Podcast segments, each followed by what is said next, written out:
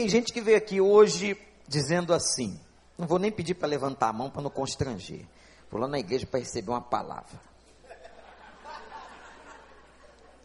Receber uma palavra de Deus, vou lá buscar uma benção. Ou então vou lá pegar alguma coisa de bom. Um, é fluido ou fluido, hein, Tuta? Não sabe, né? Uma coisa boa. Deus tem uma palavra diferente para você hoje. Que veio aqui buscar a bênção. A palavra que Deus tem para você é que Ele quer que você seja uma bênção. Tem uma história na Bíblia que está no livro dos juízes. Abre a sua Bíblia. Se tem algum visitante aqui sem Bíblia não tem problema nenhum, nós vamos projetar a letra. Capítulo 6 de Juízes. De novo, olha como é que começa o texto, gente. De novo, os israelitas fizeram o que o Senhor reprova. E durante sete anos ele os entregou nas mãos dos midianitas. Os midianitas dominaram Israel e por isso os israelitas fizeram para si esconderijos nas montanhas, nas cavernas e nas fortalezas. Sempre que os israelitas faziam as suas plantações, os midianitas, os amalequitas e outros povos da região a leste deles as invadiam. Acampavam na terra e destruíam as plantações ao longo de todo o caminho, até Gaza, e não deixavam nada vivo. Olha que palavra, gente. E não deixavam nada vivo em Israel, nem ovelhas, nem gado, nem jumentos.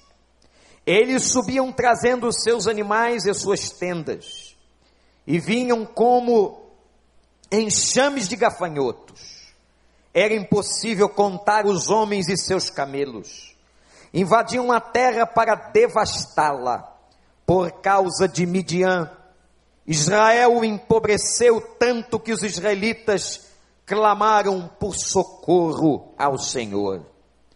Quando os israelitas clamaram ao Senhor por causa de Midian, ele lhes enviou um profeta que disse: Assim diz o Senhor, o Deus de Israel: Tirei vocês do Egito, da terra da escravidão. Eu os livrarei do poder do, livrei do poder do Egito e das mãos de todos os seus opressores.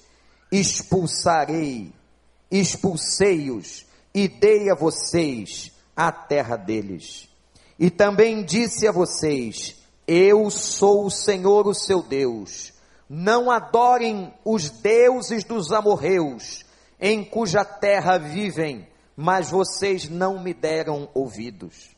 Então, o anjo do Senhor veio e sentou-se sobre a grande árvore de Ofra, que pertencia ao abisita Joás.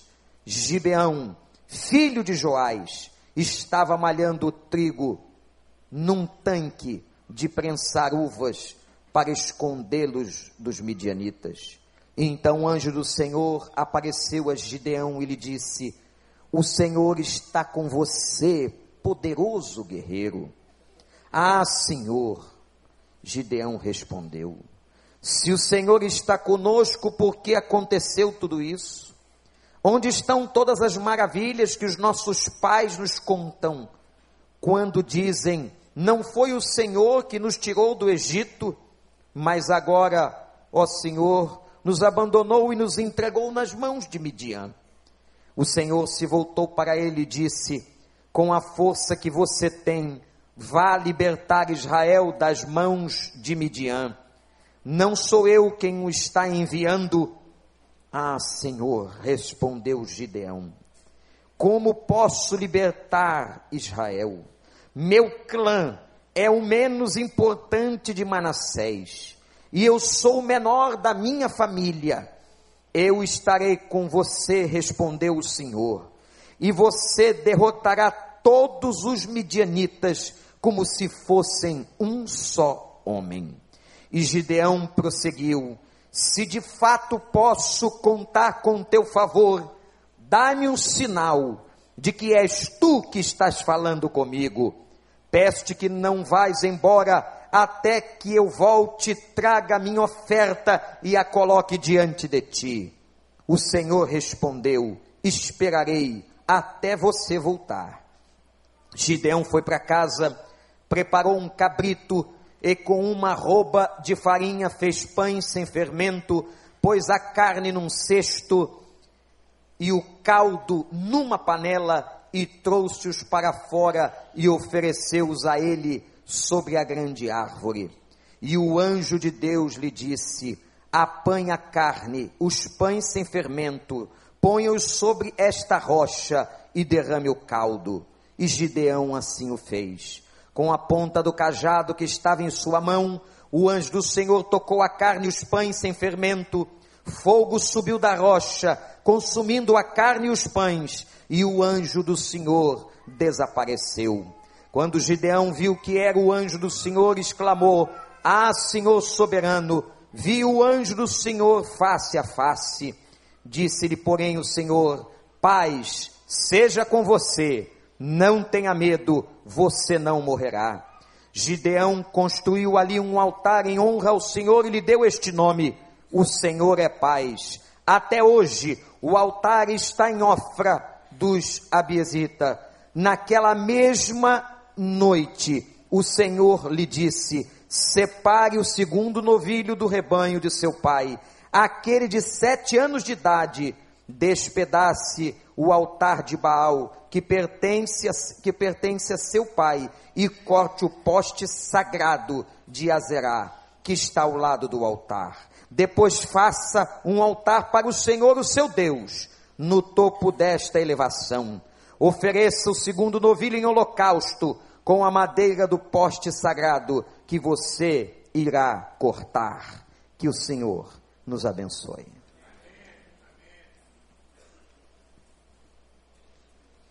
Eu quero dizer a você que entrou aqui que Deus quer usar você. Pode lhe parecer estranho, pode lhe parecer ridícula esta afirmação, pode lhe parecer sem cabimento, porque afinal de contas você veio aqui receber. Não é isso?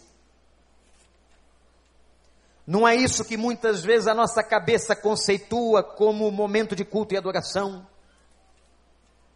Eu vou lá receber do Senhor. E agora o que você pode receber é uma convocação, é uma intimação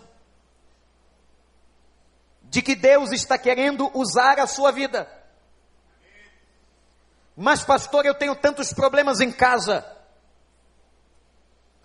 Eu tenho tantas lutas com a minha saúde, eu tenho tantas crises com os meus filhos. Eu tenho tanta coisa para resolver.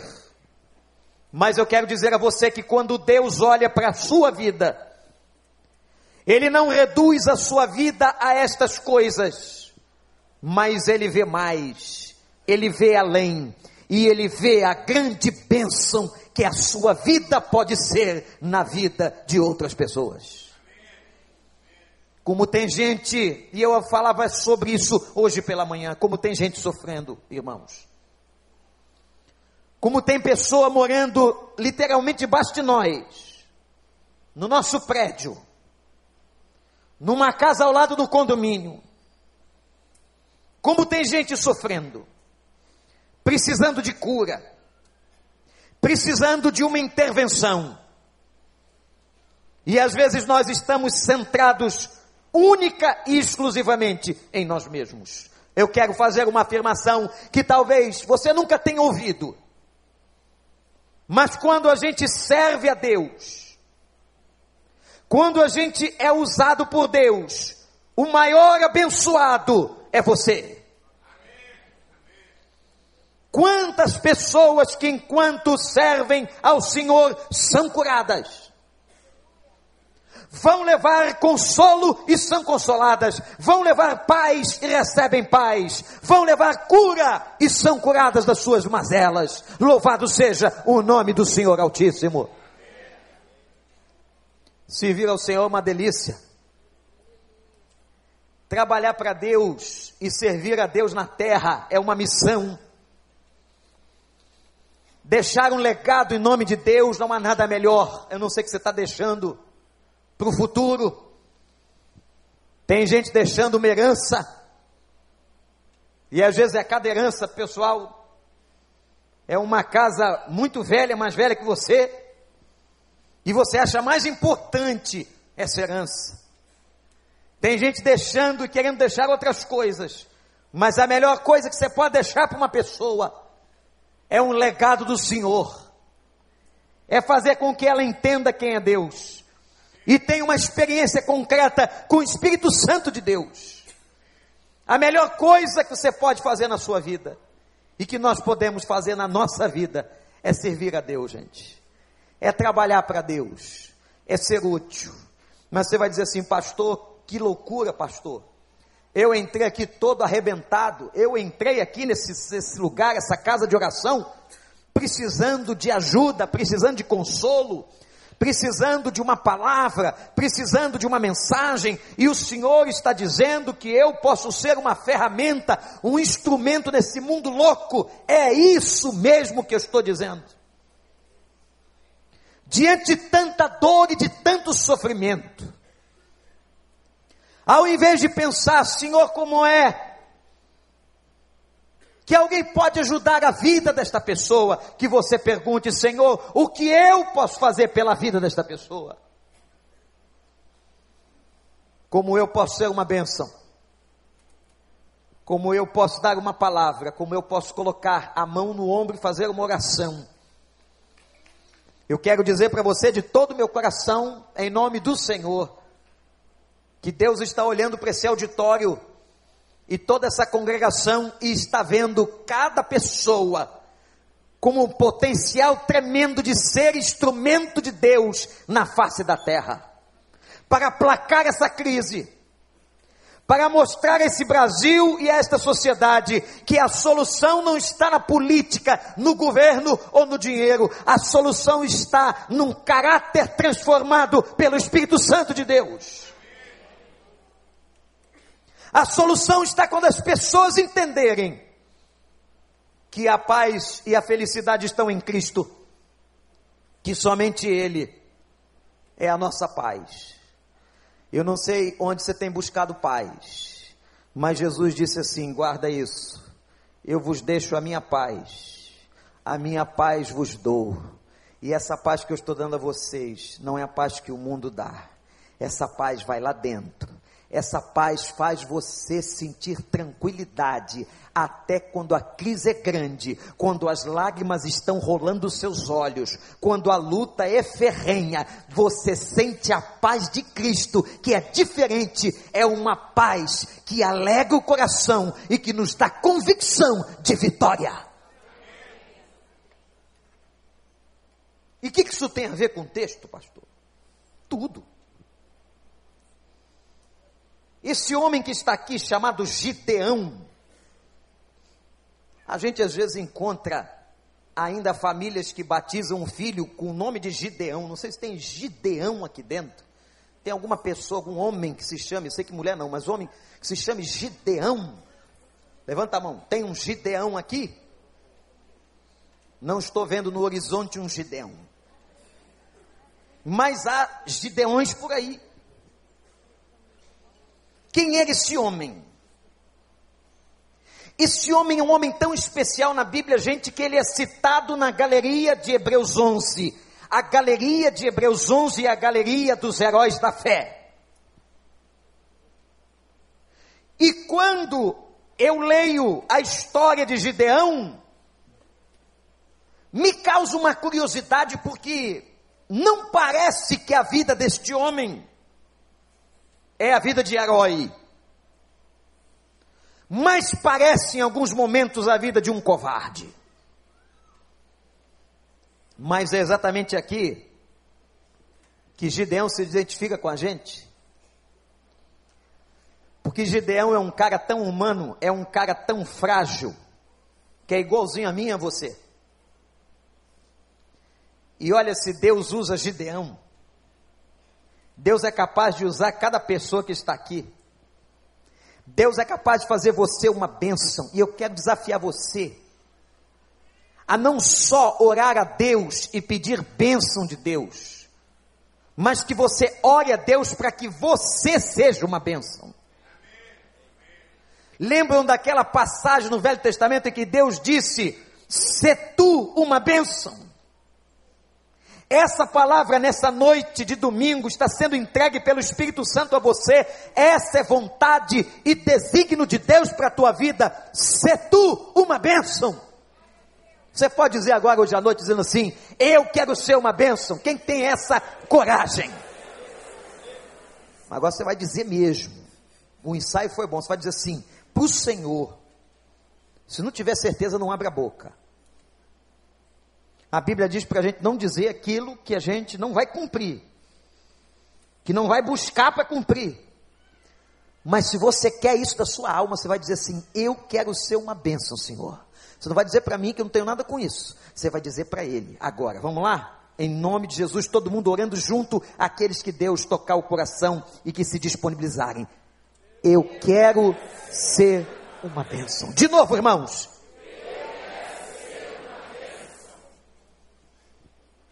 O texto começa dizendo que de novo o povinho complicado, esse povo chamado israelita. Não é não, gente? Nós somos muito melhores que eles. Porque o texto diz assim: e de novo eles desobedeceram a Deus. Se eu colocasse aqui o meu nome e o seu nome, será que encaixaria? Hã? E Márcia desobedeceu de novo a Deus. E Paulo desobedeceu de novo a Deus. Ricardo, se encaixa, desobedeceu de novo a Deus. Miqueias, nem preciso falar, vamos para frente.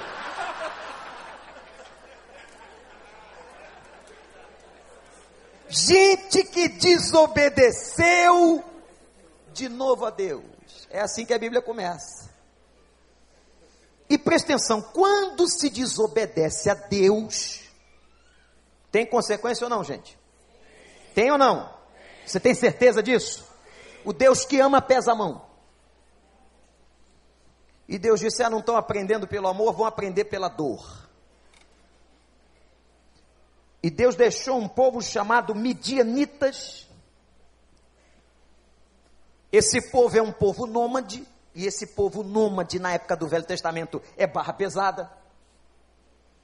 É gente que não tinha terra, que não tinha fazenda, que não tinha casa, eles andavam pelo deserto, eles não eram moles, era gente treinada de guerra. Um povo nômade na região do Negueb, beduínos. Não sei quem já esteve naquela região do mundo e conheceu essa tribo milenar chamada tribo de beduínos.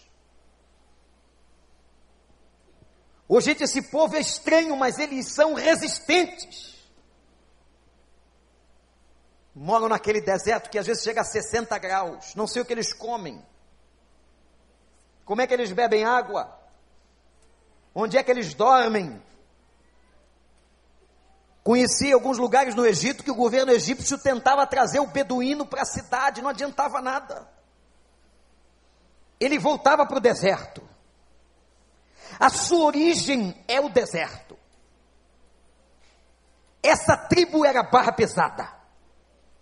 E pior, eles vão agora se unir a outros povos e vejam que humilhação. Nós estamos falando do povo de Israel, povo guerreiro, povo valente, mas que agora é humilhado por sete anos, anotem isso, por esse povo chamado midianitas, esses beduínos do Negueb. E tudo porque Israel pecou. Desobedeceu o Senhor, levantou altares, Se há uma coisa, presta atenção, que Deus não se agrada, é quando você coloca alguma coisa no lugar dele. Idolatria, isso. Idolatria é levantar um Deus no lugar do verdadeiro Deus, é construir um Deus no lugar de Deus. Pode ser que não seja uma imagem de escultura,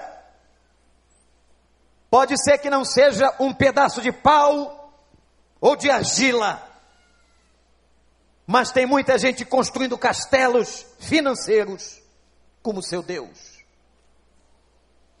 Israel desprezou o Senhor. E agora vem esse povo. Sabe o que, que eles faziam? Israel plantava e eles destruíam a plantação. Ô gente ruim. Destruíam a fonte de alimentação.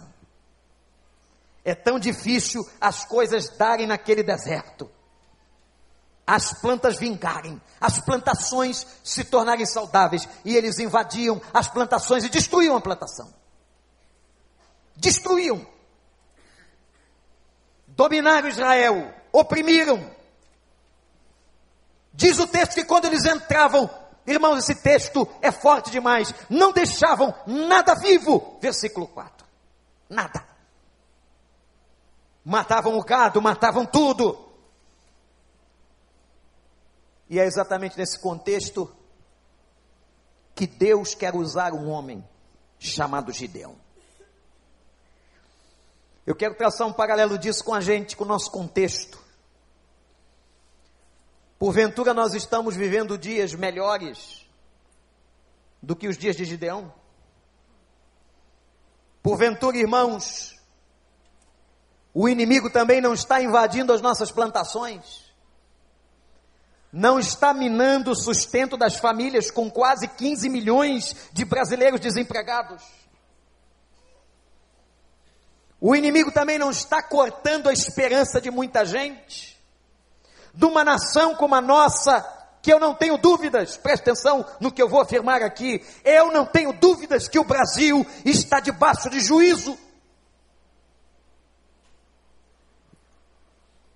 Na década de 70, Deus trouxe um grande avivamento à nação, que muitos aqui participaram. Deus fez resplandecer o Evangelho, as igrejas cresceram, gente foi tirada da idolatria. Mas talvez nós não tenhamos atentado para o que o Senhor estava fazendo e começamos a deixar essas coisas de lado, começamos a perder o respeito e o temor a Deus. Implantamos os shows, fizemos das igrejas as nossas farras, perdemos o respeito à palavra, nos desviamos. E hoje nós temos uma nação debaixo de juízo, que não é nem um pouco diferente dos dias de Gideão. Tem gente agora com medo. E talvez alguém aqui dentro sofrendo de síndrome do pânico, achando que vai morrer. Tem gente dominada pelas forças do mal, como estava Israel. Tem gente cujas suas plantações estão devastadas. Que tudo que tenta na vida parece que não dá certo. Tudo que planta, o inimigo vem derrubar. Tem gente que está sendo aniquilada. É nesse contexto, irmãos e irmãs, que Deus está chamando você para ser uma benção. Parece no momento mais antagônico, mais diferente, mais estranho, momento mais difícil, é nesse momento que Deus está chamando você. E não importa qual seja a tua idade, não, hein? Que aqui nós temos gente neste lugar de todas as idades, tem gente novinha e tem gente mais experimentada. Eu quero dizer para você que Deus quer usar você. Deus quer usar a tua vitalidade jovem, mas Deus quer usar a tua experiência, a tua cabeça branca ancião. Deus quer usar a tua vida, a vida de todos nós. Deus está olhando para nós e vendo um exército de gideões. Aí você vai pensar assim, pastor, mas o contexto é difícil. É. Os tempos são difíceis, são. É agora que Deus está esperando o levantamento da sua igreja, do seu povo e de gente que diga assim: Eu quero ser uma bênção, como vocês declararam aqui essa noite. Não é fácil ser uma bênção quando amanhã alguém vai te oferecer propina para você fechar um negócio. Não é fácil ser uma bênção quando amanhã, meu amigo, uma mulher bonita vai tentar seduzir você e destruir a tua reputação e o teu casamento. Não é fácil, mulher. Amanhã alguém vai tentar te seduzir e desviar você da visão da tua casa. Não é fácil que amanhã alguém vai dizer para os nossos filhos da escola que ele pode escolher se ele vai ser menino ou menina. Esses são os dias que nós estamos vivendo. Da gente não poder, como ontem, a notícia que soou na cidade: não passem em tal lugar, porque explodiu uma bomba e há um tiroteio naquele lugar e você pode ser morto. a notícia avassaladora de alguém que perde o seu trabalho e não tem como sustentar a sua casa. É agora, é nesse momento, nessa hora esquisita, nessa hora difícil, nessa hora de medo, nessa hora de opressão, nessa hora de dominação do mal na sociedade, nessa hora em que o mundo está debaixo do maligno. É agora que Deus está chamando você, você, para ser uma bênção.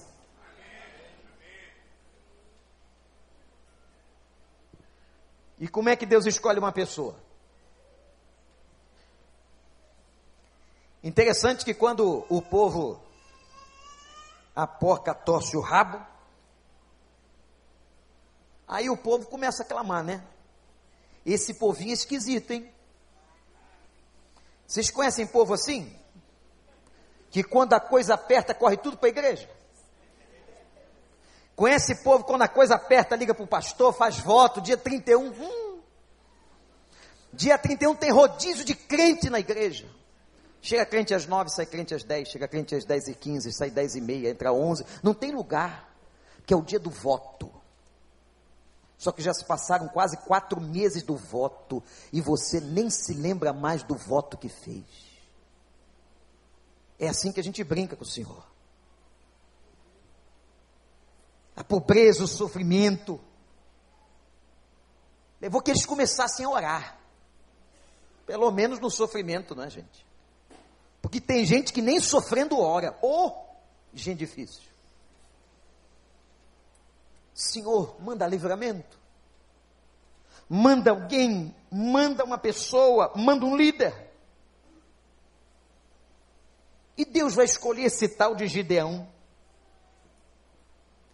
vai chamar o Gideão. E Gideão diz, Gideão diz assim, igualzinho você pode estar pensando agora. Eu? Eu? Eu não. Euzinho não.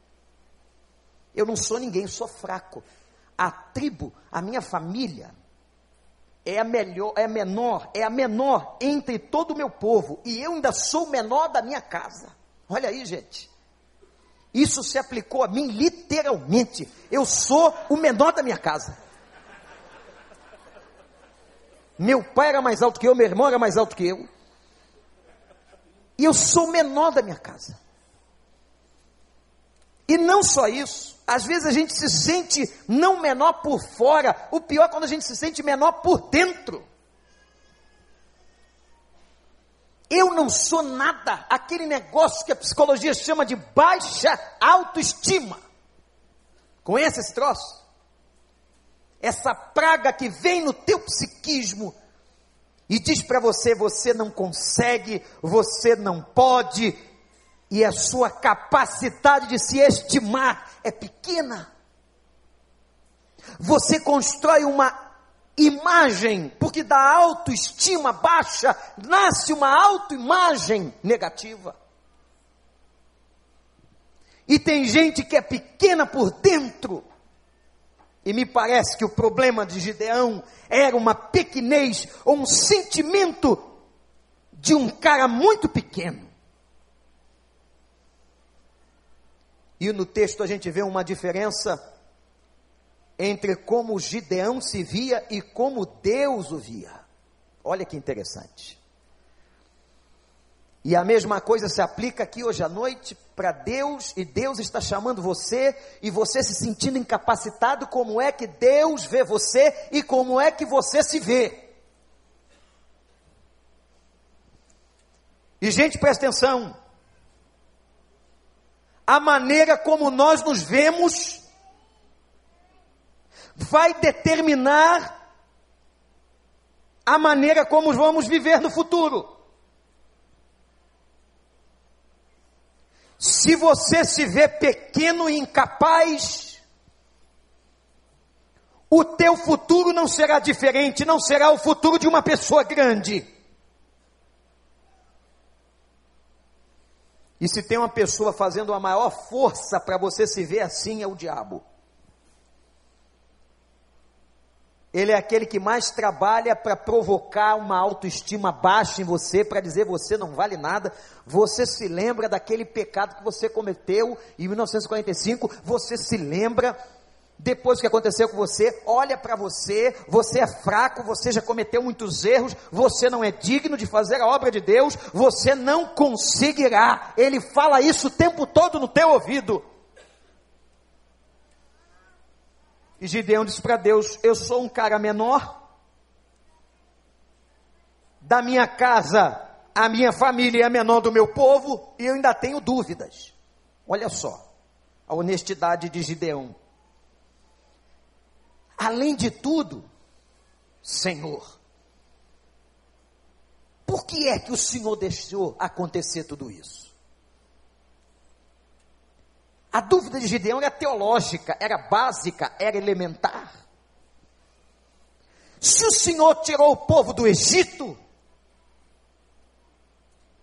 por que deixastes acontecer isso a Israel, agora sete anos dominado, um povo sofrido, que tem visto as suas plantações destruídas? O problema de Gideão não era só o de autoimagem, mas era um problema teológico. Por que, Senhor? Por quê? E quando nós temos essas dúvidas, não entendemos a Deus, e não entendemos o que Deus faz, e não entendemos o que Ele quer de nós. Mas é impressionante que aquele rapazinho que malhava o trigo no campo, diz a Bíblia, é visto por Deus de uma outra maneira, e eu quero que você preste atenção nisso agora. Porque eu tenho certeza que Deus te vê de uma maneira muito maior e mais maravilhosa do que você vê a si mesmo. Versículo 12, Deus disse: Gideão, você é um poderoso guerreiro, mas ele nunca tinha lutado. Trabalhava com milho. Que Deus é esse que, em vez de ver um homem que trabalha com milho, vê um guerreiro, gente? Está percebendo onde é que o Senhor vai, olhando para a sua vida, fazendo nessa noite um raio-x da tua história? Ele não está vendo apenas aquilo que é aparente, ele está indo lá na frente e vendo o que você poderá ser para ele e para a glória dele. Ele disse: Gideão, você é um guerreiro, você é forte e é você que vai libertar Israel. Eu fico, imaginando a cara de Gideão. O senhor certamente bateu no endereço errado. O e-mail não veio para a pessoa certa. Senhor, não sou esse. Você é forte, você é guerreiro e é você. É você que vai levar a salvação e esperança Ô gente, eu me lembro de uma história que aconteceu comigo. Com 14 anos de idade eu comecei a vender doce. De uma família muito pobre. E comecei a vender doce, vendia numa loja, e a loja fazia entrega, e uma vez fui fazer uma entrega. Subi no caminhão abastecido e fomos entregar. numa região fluminense. Nome bonito, região engraçada. Vamos para lá. Na estrada tinha um acidente. E tinha um homem gritando. Irmãos, quando nós paramos o carro, tinha um outro carro. O caminhão foi parado bem no acostamento, o outro carro capotou e estava de cabeça para baixo lá embaixo. Está com a roda para cima.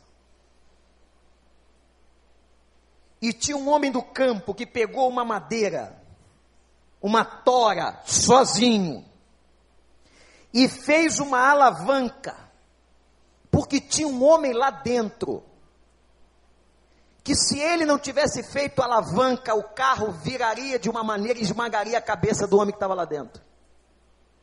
Nunca mais esqueci essa cena. E o homem disse assim para cima: Desce vocês, desce para me ajudar.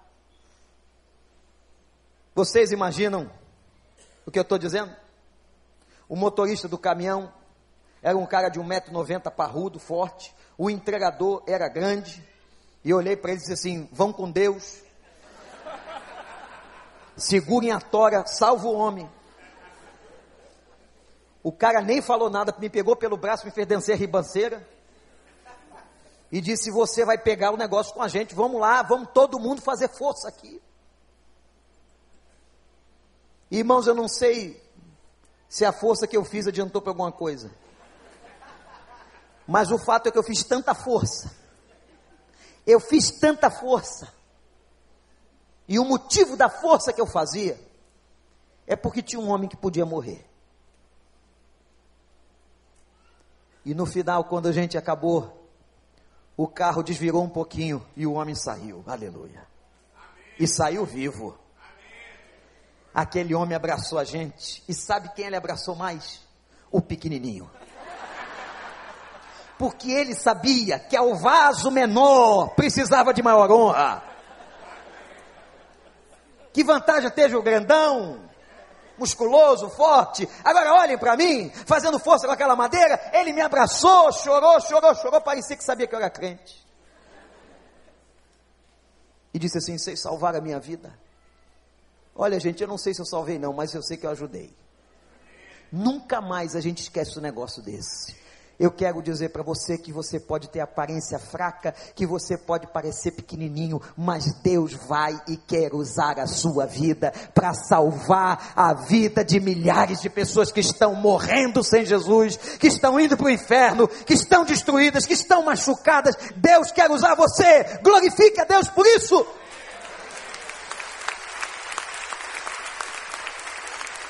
Gideões que estão aqui são fortes, valentes. É vocês que eu vou usar. É. O pastor tem tanta gente poderosa. É você que ele quer usar. É você que ele quer usar. E Deus disse a Gideão: Vai, que quem está te convocando sou eu. E quando Deus convoca a gente, e quando a gente tem consciência da convocação, nós não podemos titubear, porque é Ele que está chamando. Olha só, olha bem para mim. Não é pastor que te chama para trabalhar e para servir, não é o obreiro da igreja, não é líder, quem está te chamando é Ele. E se você trabalhar para Ele, servir a Ele, Ele vai te sustentar, te fortalecer e te honrar. Você acredita? Mas eu quero voltar aqui para o Gideão, pensa que acabou a história dele. Esse sujeito era difícil. Deus disse: Você não é nada do que você pensa. Gideão agora vem com a dúvida teológica. Hum, essa gente com essas dúvidas teológicas, que fica sentado na igreja botando tudo em xeque que o pastor está falando, vai buscar no comentário. Semana passada eu estava pregando, um cara disse isso.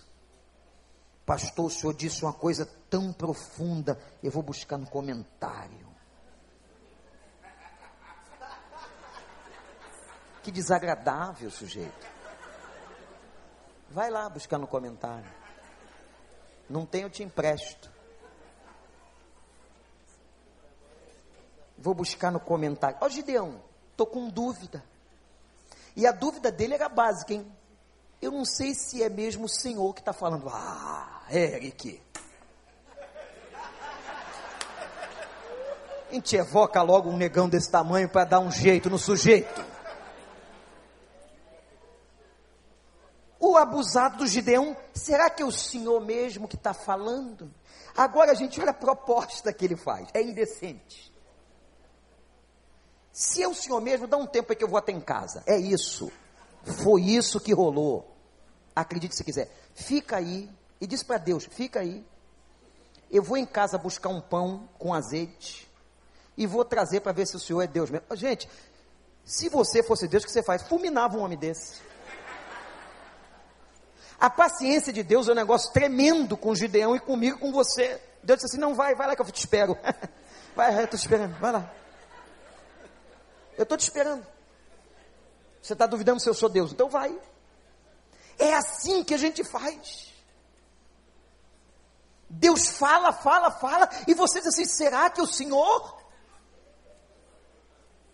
Deus abençoa, Deus faz o milagre, Deus abre a porta, Deus faz a obra. Você diz assim: é, foi o meu talento, foi a minha competência. Será que foi o Senhor? Sem vergonha. Mandou Deus esperar, foi lá, pegou o pão, pegou o azeite, e colocou diante de Deus. Aí eu fico pensando, por quê? Presta atenção agora na questão teológica. Por que Gideão está na galeria dos homens de fé? O cara tinha baixa autoestima. Se via fraco, o menor de casa, o menor da família, a família menor. O cara tinha dúvidas teológicas, o cara não sabia se Deus era Deus tinha dúvidas sobre a voz, por que, que ele está como herói? Por uma causa, por uma razão, porque ele foi honesto.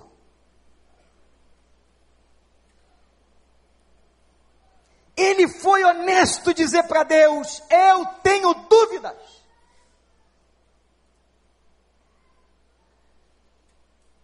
Teve humildade de dizer a Deus: Eu não tenho a fé que eu gostaria de ter. E Deus gosta de gente assim.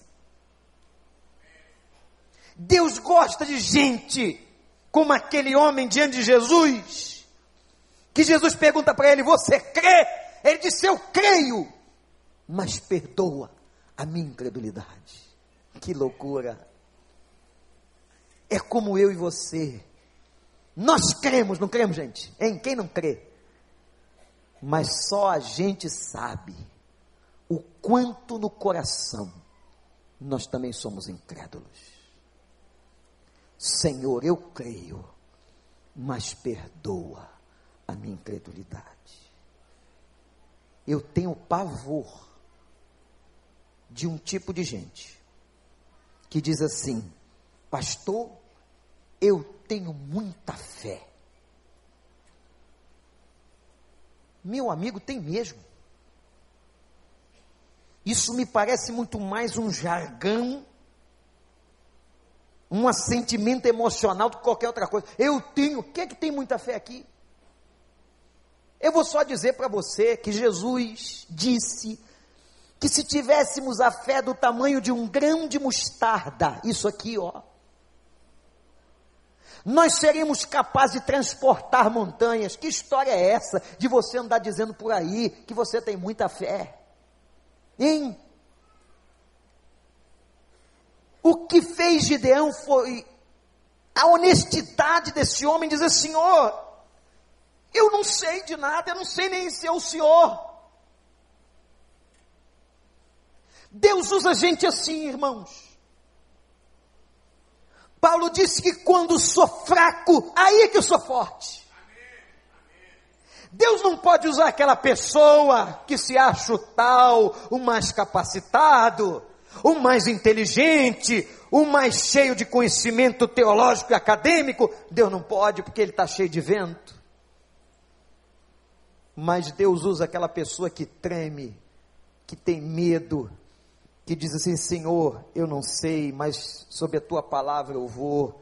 Eu vou te obedecer, mas eu preciso da tua força, eu preciso da tua graça, eu preciso da tua bondade, eu preciso da tua misericórdia. Deus usa gente assim.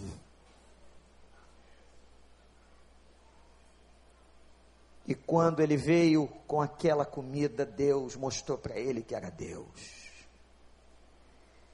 E Gideão foi usado, irmãos, como nunca imaginou na história da sua vida. E libertou Israel e foi um juiz importantíssimo na história do povo de Deus enquanto não haviam reis. Libertou tirou o jugo de Israel e o peso da mão dos midianitas, daquela tribo de beduínos. E quando ele foi para o campo, a sua fraqueza se tornou força. Você entrou aqui fraco. Você entrou aqui precisando de uma bênção. Eu quero dizer para você, por que, que você não experimenta fazer o contrário? se coloca para ser bênção nas mãos de Deus e você verá o como que Deus vai resolver as questões da sua vida. Você inclusive vai começar a ver que aquilo que você pensava que era grande é pequeno. Aquilo que você pensa que é intransponível vai diminuir. Aquilo que você achava que é muito importante vai se tornar menor. Quando você vê Deus te usando, Deus abençoando tua vida, você sendo vaso, instrumento na vida de outras pessoas, aí você vai glorificar o Senhor e vai começar a ver. Eu não tenho problema não, Senhor. Eu sou é muito egoísta, eu preciso é ser usado pelo Senhor e Deus vai manifestar a glória na tua vida. E você vai ser usado para salvar, para resgatar, para libertar, para a honra e glória do nome do nosso Deus. E da fraqueza tirou força. Estou me lembrando da história de Sansão. Ele matou mais gente foi. É outro juiz da Bíblia. Estou no livro de juízes. É outro juiz. Sansão teve tantos problemas. Sansão foi consagrado a Deus, não podia cortar o cabelo. O voto lá em casa foi ao contrário. Sansão, o sinal da força de Sansão era o cabelo. Sansão entregou as suas forças por causa de uma paixão. Vou pregar esse texto outro dia. Vou te dar só uma canja. Por causa de uma paixão, ele vendeu tudo que Deus tinha dado para ele e perdeu a visão. Literalmente. Porque vazaram as suas vistas. Mas a vitória de Sansão, o momento áureo da vida deste homem, é quando ele está sendo abusado, humilhado, é quando ele está sendo espancado, amarrado e é levado para ser chacota de um ginásio, de um templo inteiro. E os seus algozes diziam: Vamos fazer com que Sansão glorifique Dagon, o nosso Deus. Mas o lindo na vida e na história desse juiz, que julgou Israel por muitos anos, foi que ele cego. Ele diz ao Senhor: Senhor, me dá força só mais uma vez. Humildade. Humildade de saber que havia perdido, que havia entregue aquilo que Deus lhe havia dado e o texto diz que os cabelos já estavam crescidos. E ele diz ao guia que o conduzia: Me coloque com as mãos nas colunas do templo de Dagon. Enquanto eles riam e debochavam, o homem que teve a maior força física na história da humanidade recuperou a sua força no Senhor, derrubou as colunas, e diz a Bíblia que Sansão matou mais gente na sua morte do que em toda a sua vida. Sabe por quê? Porque é na fraqueza, na humildade, que vem a força do Senhor. É quando sou fraco, é que me torno forte. Quando sou dependente de Deus, é que me torno grande meu amigo, meu irmão, minha irmã, se tu uma bênção. Deus quer usar a tua vida. Tem muitos midianitas na cidade do Rio de Janeiro. Tem muitos midianitas tentando destruir tanta gente. Mas ele só quer que você se entregue. Dizendo o que Gideão disse sendo honesto, sou fraco, sou menor, sou pecador e tenho dúvidas. É esse tipo que Deus usa. Eu quero te perguntar qual vai ser a tua resposta. Quantos candidatos a Gideão nós temos aqui? Você talvez diga, pastor, mas eu, eu não sou nem evangélico. Eu entrei aqui pela primeira vez. Você que está na internet. É contigo. Porque ele já está vendo lá na frente. Ele está vendo que você vai se converter. Que você vai se entregar a ele. E que você vai se tornar uma bênção nas mãos dele. Quantos gideões temos aqui nessa noite? Você pode continuar no teu probleminha. Você pode continuar vindo aqui pedindo a bênção. Você pode continuar pensando só em você e na tua crise. Pode. E tem gente que passa a vida toda assim. Só lamúria. Só reclama. Só chora. Só pede por si. E não vai para lugar nenhum. Mas eu desafio você a que se você se colocar e disser, eu quero ser bênção, Deus vai mudar a tua vida. Feche os seus olhos e ore comigo. Diga para Deus, como disse Gideão. Talvez você entrou aqui também com uma baixa autoestima tremenda, rejeitado pela família. Disseram que você não ia ser nada na vida. Disseram que você era fraco. Quanta gente ainda diz que você é fraco, que você é fraca, que você não vai conseguir nada. Mas eu quero dizer para você que você é valente, corajoso nas mãos do Senhor. Deus está te vendo assim. Se coloca na mão dele. Se coloca nas mãos dele. Diz para Deus assim: Pai, eu entendi essa noite. Eu entendi, Senhor.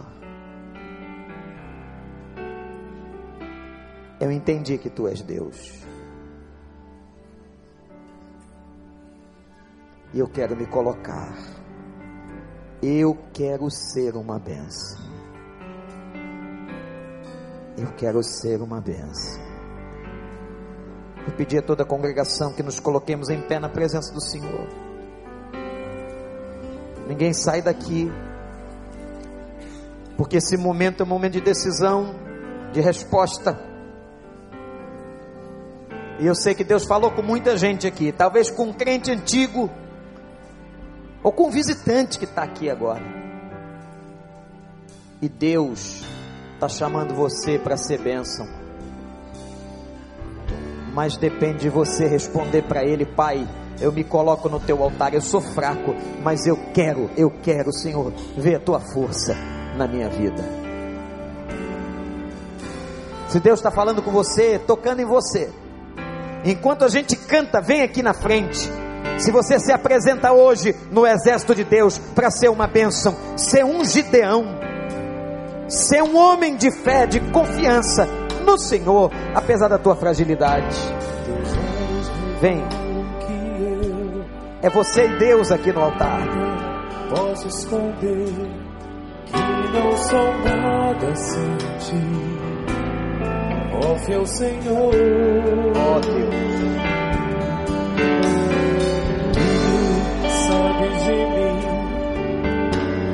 Sondas meu coração.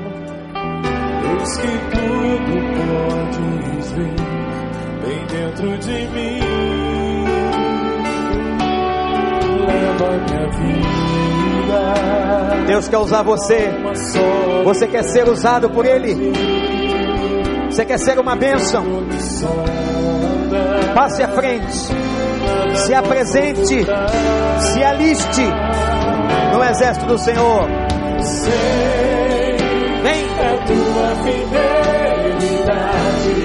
Leva minha vida mais além. Vem. Que eu possa imaginar. Aleluia. É contigo que Deus está falando. Vem, vem, vem. Vem. que não posso negar que os teus olhos sobre mim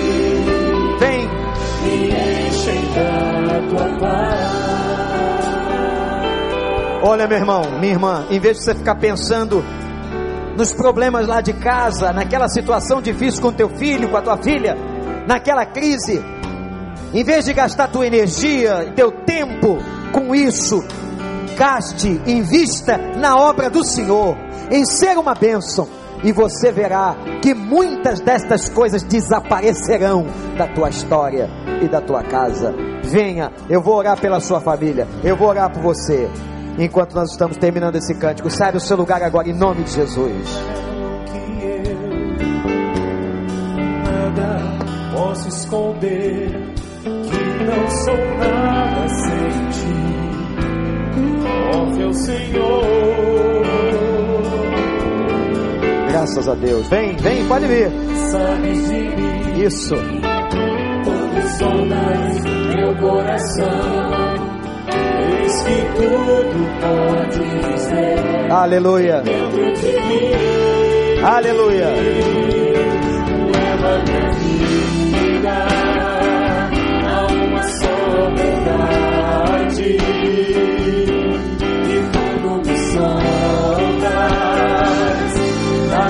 posso ocultar sei é a tua fidelidade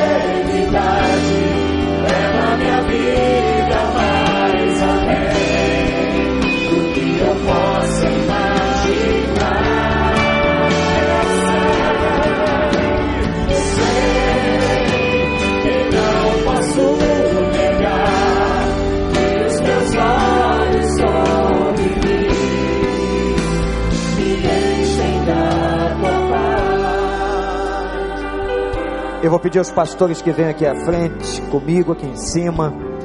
Vou pedir à igreja que agora estenda suas mãos para cá. Tem gente aberta nos corredores. Eu não sei o nome de todo mundo, mas Deus sabe seu nome. Deus sabe o propósito que você tem agora de se colocar diante dele para ser uma bênção. Esse mundo sofrido, essa sociedade perdida, Deus está chamando você para ser uma bênção. O diabo tem distraído a igreja e tanta gente com os problemas menores, enquanto você tem perdido tempo na sua história de ser usado pelo Senhor. E você que está aqui agora, em nome de Jesus, Deus está vendo a sinceridade do teu coração. Deus vai te usar. Meu Deus, meu Pai, Louvado seja o teu nome, Senhor, por essa noite. Tanta gente que veio aqui para procurar a bênção e encontrou uma palavra em que o Senhor os convoca para serem bênçãos nas suas mãos. Ó oh Deus, toma essa pessoa nas tuas mãos, Senhor. Quem sabe é uma pessoa que está se entregando a Jesus agora, mas já entendeu, já entendeu, Senhor, que ela pode deixar um legado, que ela pode ser útil, que ela pode ser bênção nas tuas mãos. Ó Deus, faz a obra, Senhor. Obrigado por esse exército maravilhoso de pessoas que estão aqui à frente. Pessoas, ó Deus, que querem ser usadas. Abençoa cada uma delas e suas casas. E ó Senhor, que não percam este propósito, que não percam esta meta, que não percam esta decisão de serem uma bênção na tua presença, em nome de Jesus. Vocês que vieram aqui à frente, orem comigo a seguinte oração: Senhor, eu declaro que eu quero ser uma bênção nas tuas mãos. Usa minha vida. Faz o que o Senhor quiser com a minha vida, Senhor. Me dê forças. Me ajuda a ver a necessidade ao meu lado e me faz ser um servo, uma serva usada pelo Senhor, usado pelo Senhor. Em nome de Jesus. E todo o povo de Deus diz: Amém. Amém. Você que veio aqui à frente, atenção.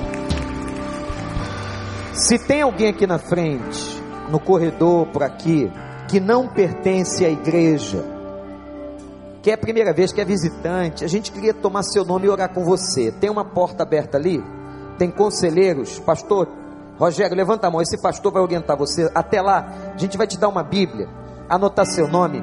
Todas as pessoas que não são do, daqui do recreio, da igreja, e vieram aqui, vieram aqui à frente, por favor, saiam por ali com o pastor Rogério. Pode seguir aquele pastor ali, olha. Pode seguir. A gente quer orar por você, quer te dar uma Bíblia, quer te ajudar aqui no corredor de casa. Se tiver alguém, pode ir até lá. Pode ir até lá. Que Deus abençoe a sua vida. Igreja em pé. Vamos terminar o nosso culto adorando, louvando o Senhor. Pode vir aqui, meu filho. Pode ir até lá. Enquanto a gente vai se preparar para cantar, baixa a tua cabeça. Fecha os teus olhos. Que o Senhor te abençoe e te guarde. Que o Senhor faça resplandecer o seu rosto sobre ti. Que o Senhor de ti tenha misericórdia. Ó Deus, livra essa vida da bala perdida, do homem mau. Seja o que acontecer ou o que vier a acontecer esta semana, que ela saiba, que esse irmão e essa irmã saibam que tu és Deus. Nós vamos estar cantando essa canção que acabamos de cantar hoje, dizendo: Tu és Deus, Senhor.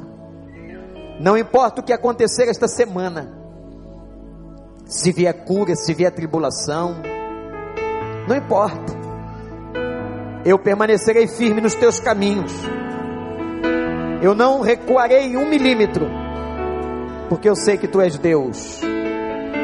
Glorifica o Senhor com essa canção, vá na paz de Deus, depois que acabarmos de cantar. Cante isso agora.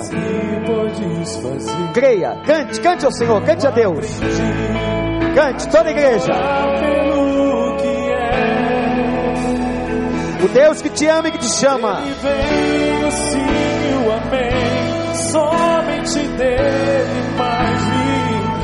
É isso aí.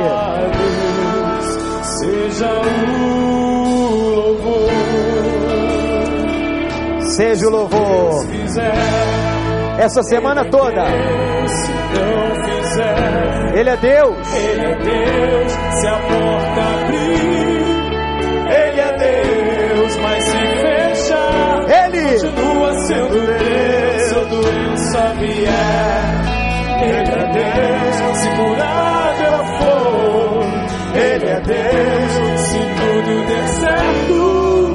Glória a Deus. Mas se não der, continua sendo Deus. Minha fé não está firmada nas coisas que podes fazer. É verdade, Senhor. Aprendi a te adorar pelo que é. Vamos levantar as nossas mãos ao Senhor, toda a igreja. Isso, glorifique grandes de Deus, Maria. É. Levante a sua mão e glorifique, glorifique.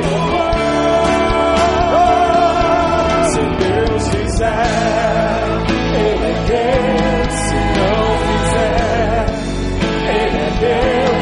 Se aponta a é mim. continua sendo Deus se a doença